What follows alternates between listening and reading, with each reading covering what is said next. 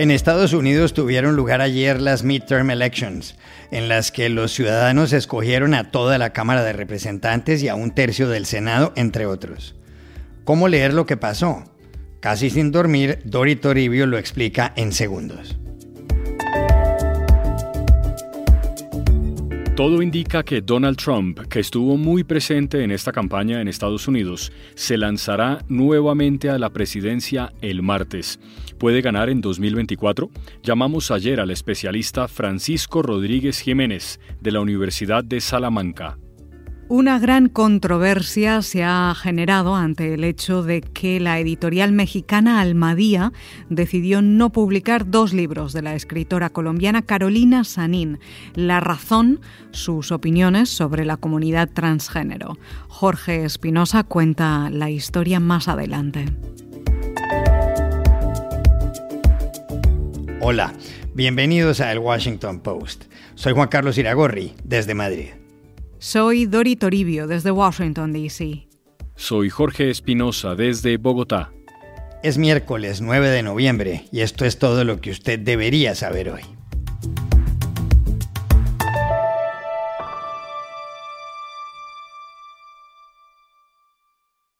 Los estadounidenses tuvieron ayer una cita clave con las urnas en las llamadas midterm elections o elecciones a medio mandato, votaron por los 435 representantes a la Cámara, por 35 de los 100 senadores y por 36 gobernadores. El Partido Demócrata, el del presidente Joe Biden, controla hasta ahora la Cámara de Representantes. En el Senado hay un empate con la oposición republicana. El voto que desempata es el de la vicepresidenta Kamala Harris, que preside el Senado. Cada uno de los 50 estados tiene dos senadores. Dori Toribio no ha dormido prácticamente nada y con la salida del sol en Washington nos cuenta la última hora. ¿Qué fue lo que pasó, Dori, en lo que tiene que ver con el Senado y la Cámara de Representantes? ¿Cuál es la conclusión? Juan Carlos, a la hora de grabar este podcast, que son casi las seis de la mañana, las cosas aún no están claras porque el recuento de votos no ha terminado en todos los estados y porque las cosas están más ajustadas en algunos distritos de lo que todo el mundo esperaba. Así que voy a contarles lo que sabemos y lo que no sabemos aún tras esta larga noche aquí en Estados Unidos. A esta hora sabemos que ninguno de los dos grandes partidos ha alcanzado la mayoría de los escaños en ninguna de las dos cámaras del Congreso. Empiezo por la Cámara de Representantes. A esta hora, los resultados, según este diario de Washington Post, son 194 escaños para los republicanos y 166 para los demócratas. Y según The New York Times, 197 escaños para los conservadores y 172 para los demócratas. Es decir, nadie ha alcanzado aún los 218 asientos necesarios para controlar ese órgano legislativo, porque hay que esperar a que lleguen los resultados finales de estados como Georgia, Wisconsin, Nevada, Arizona, pero claro, la cosa es esta. Aquí es donde entran en juego las expectativas.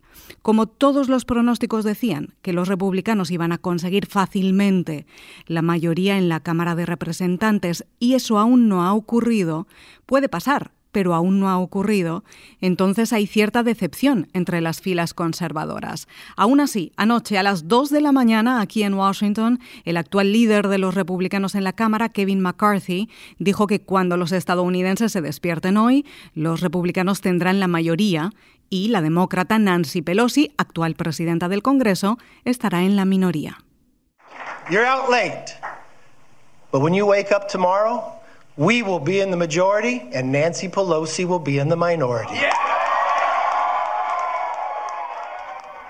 Esto, a esta hora, aún no ha pasado, pero insisto en que parece que puede pasar a lo largo de las próximas horas, que los republicanos lleguen a esa mayoría en la Cámara de Representantes. Ahora bien, donde las cosas están entre máximos interrogantes es en el Senado. Según este diario, The Washington Post, los demócratas tienen 48 escaños a esta hora y los republicanos 47. De nuevo, nadie ha alcanzado todavía esa mayoría de 50 asientos necesaria en la Cámara Alta Y a esta hora, el único escaño que se ha dado la vuelta, es decir, que ha cambiado de color político, es el de Pensilvania, que era de los republicanos, pero que han ganado esta noche los demócratas. La victoria es de John Fetterman, el actual vicegobernador de ese estado clave, que dijo de madrugada que no esperaba que consiguieran ganar en tantos condados rojos o republicanos y convertirlos en azules o demócratas, pero lo consiguieron en muchos lugares y él será el nuevo senador de Pensilvania.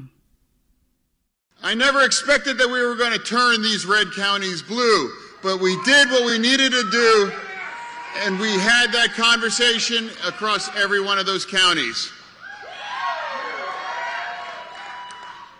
And tonight, that's why I'll be the next U.S. Senator from Pennsylvania. Fetterman, que sufrió un derrame cerebral en mayo, y esto ha sido parte de la campaña electoral, ganó anoche al republicano Mehmet Oz, apoyado por el expresidente Donald Trump. Por eso Pelosi acaba de decir en un comunicado que aunque muchas elecciones aún siguen demasiado ajustadas y aunque están a la espera de resultados en diversos estados, que los demócratas han conseguido superar las expectativas en todo el país han tenido mejor noche de lo que se pronosticaba, al menos de momento, mientras que algunos republicanos, como el senador Lindsey Graham, confesaron estar decepcionados porque no han visto la ola conservadora, la victoria republicana arrolladora que muchos esperaban. Todo esto, insisto, a la hora de grabar este podcast, aunque dan muchas horas por delante de recuento electoral aquí en Estados Unidos. Dori, ¿y qué sucedió con respecto a las gobernaciones? Pues uno de los grandes titulares de la noche para los republicanos es la victoria rotunda y rápida en Florida del gobernador Ron DeSantis, que ha conseguido la reelección. Y ojo, por casi 20 puntos. DeSantis, que es gobernador de ese estado desde 2019, ganó con el 59,4% de los votos frente al 40% del demócrata Charlie Christ. Lo celebró anoche diciendo que tras cuatro años la gente ha pronunciado su veredicto y la libertad está en Florida para quedarse. And so today, after four years, the people have delivered their verdict. Freedom is here to stay. DeSantis arrasó en algunos condados que eran demócratas y las encuestas a pie de urna dicen que ganó entre los latinos de Florida, un voto que en 2020 fue para Joe Biden y ahora ha ganado de Santis. Pero para poder hacer un análisis preciso de esto necesitamos ver los resultados completos del Estado en las próximas horas y hablaremos de ello aquí en el Washington Post. Lo que ya sabemos seguro es que Ron DeSantis es una de las figuras en ascenso del Partido Republicano y ahora esta victoria consolida ese ascenso y le sitúa en el centro de todas las quinielas sobre 2024. Muchos creen que podría presentarse a las presidenciales y por lo tanto podría enfrentarse en las primarias republicanas a Donald Trump. Ambos tienen ya cierta rivalidad y el resultado de anoche pone las cosas interesantes. Termino con un nombre más. Ojo al nuevo gobernador de Maryland. Anoche ganó en ese estado el demócrata Wes Moore, un veterano de la guerra de Afganistán de 44 años que es nuevo en política y ha conseguido una victoria importante con casi el 60% de los votos en este estado que hasta ahora estaba en manos republicanas. Es el primer gobernador afroamericano de Maryland y el tercer gobernador afroamericano en la historia de Estados Unidos. Y su nombre suena ya como una figura en ascenso en el Partido Demócrata.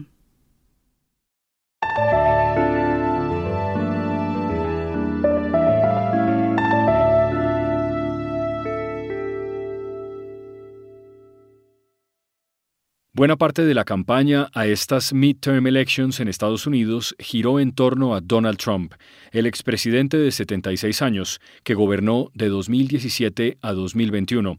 No solo encabezó varios mítines, sino que se refirió repetidamente a sí mismo. Trump aseguró en varias ocasiones que en 2020 él derrotó claramente a Joe Biden, a pesar de que los resultados no le dan la razón. He competido dos veces y he ganado dos veces, dijo el domingo en la Florida. Y añadió, Lo hice mejor la segunda vez, pues conseguí millones de votos. I ran twice, I won twice. I did much better the second time than I did the first, getting millions and millions of more votes in 2020. Pero no solo eso. El lunes de esta semana en Ohio, Trump anticipó que el martes 15 de noviembre hará un gran anuncio en Mar-a-Lago, su mansión en Palm Beach, en Florida.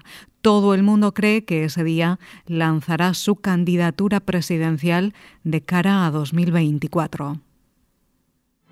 I'm going to be making a very big announcement on Tuesday, November 15 at Mar-a-Lago in Palm Beach, Florida.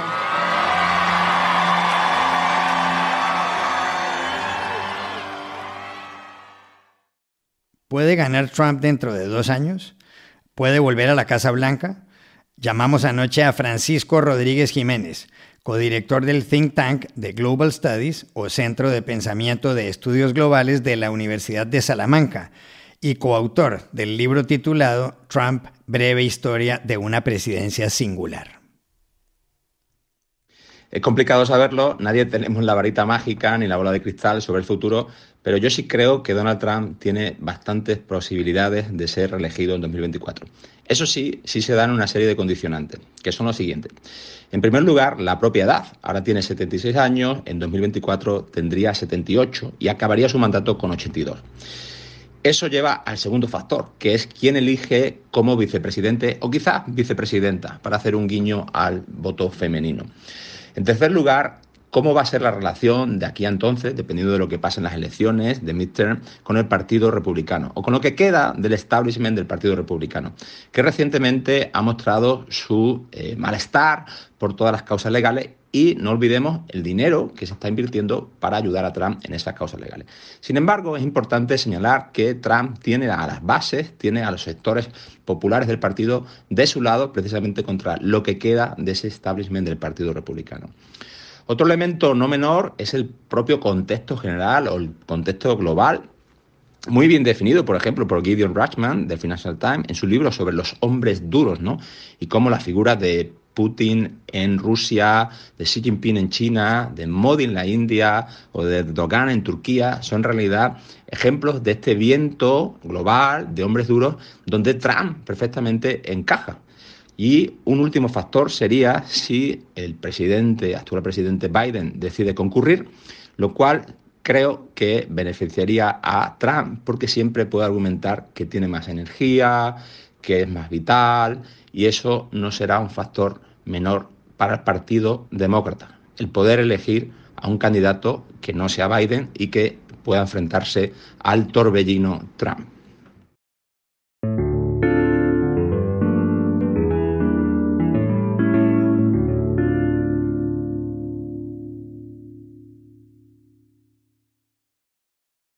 Entre México y Colombia acaba de producirse un episodio que para muchos forma parte de la cancel culture o la cultura de la cancelación, relacionada con quitarle a alguien el respaldo por comentarios que ha hecho.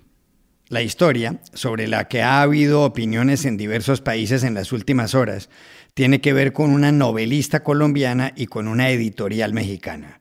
¿Qué fue lo que pasó, Espinosa? Iragorri, este es un tema complejo y difícil de explicar. El asunto es que la escritora Carolina Sanín dijo el viernes en su cuenta de Twitter que una editorial mexicana, Alma Día, decidió no publicar dos de sus libros, titulados Somos Luces Abismales y Tu Cruz en el Cielo. El motivo tiene que ver, según la escritora, con sus cuestionamientos a la política identitaria. ¿Qué significa esto? La propia Sanín dice que se relaciona con sus interrogantes respecto al dogma de género y sus pronunciamientos sobre el de las mujeres. Añade que los libros no tienen relación con este asunto. La editorial Almadía no se ha pronunciado públicamente. Ahora, ¿qué es lo que ha dicho Carolina Sanín? Desde hace varios años, ella ha expresado en sus redes sociales dudas sobre el activismo trans o transgénero, o al menos sobre una parte de él. Lo hizo, por ejemplo, en un video para la revista colombiana Cambio, titulado La identidad, las mujeres y el mundo siguiente. Allí cuestiona algunas posturas sobre el género y el sexo y sobre también personas trans participando en deportes femeninos. ¿Qué pasaría y qué está pasando ya en el deporte? Si una mujer trans recién transicionada, además, compite contra mujeres que son biológicamente eh, mujeres. Se acabaría el deporte de las mujeres que nacen mujeres, porque desde luego que los hombres tienen más potencia, más velocidad, más fuerza, etcétera. Esas posturas han llevado a que se señale a Sanín de ser transfóbica y de estar diseminando un discurso de odio peligroso contra una población que es constantemente victimizada y violentada y que tiene una expectativa de vida muy corta, 35 años apenas en América Latina. Ella niega ser transfóbica y algunas feministas y escritoras en redes la han defendido y han condenado lo que han denominado como una censura. Incluso buscamos a un par de ellas para este podcast, pero prefirieron no decir nada más sobre esto. Es, como pueden ver, un asunto polémico. Finalmente, esto fue lo que me dijo Juli Salamanca, directora de la Red Comunitaria Trans. Su discurso produce violencia. Su discurso prejuicioso tiene responsabilidad en aumento de violencia digital hacia personas trans. Yo creo que es importante entender que si un grupo históricamente discriminado ha, logrado reconocimiento en sus derechos, no reconocerlo es ser antiderechos trans. Decir que no están en contra de los derechos de las personas trans, pero no reconocer los derechos reconocidos por la Corte Constitucional de Colombia es incoherente y es violencia. Estamos hablando de que a las personas trans constantemente se nos niegan nuestros derechos derechos, que muchas personas trans han sido asesinadas bajo la sombra de los argumentos que utiliza Sanín. Lo que lleva haciendo esta señora en los últimos meses bajo el pretexto de cuestionar la identidad y el género es crear pánicos morales, mentiras y teorías conspirativas en torno a lo trans. Su discurso prejuicioso viola nuestro derecho a la identidad reconocido por la Corte Constitucional y expresa mensajes deshumanizantes donde nos presenta a las mujeres trans como una amenaza, como un monstruo que viene a quitarle derechos y espacios a las mujeres.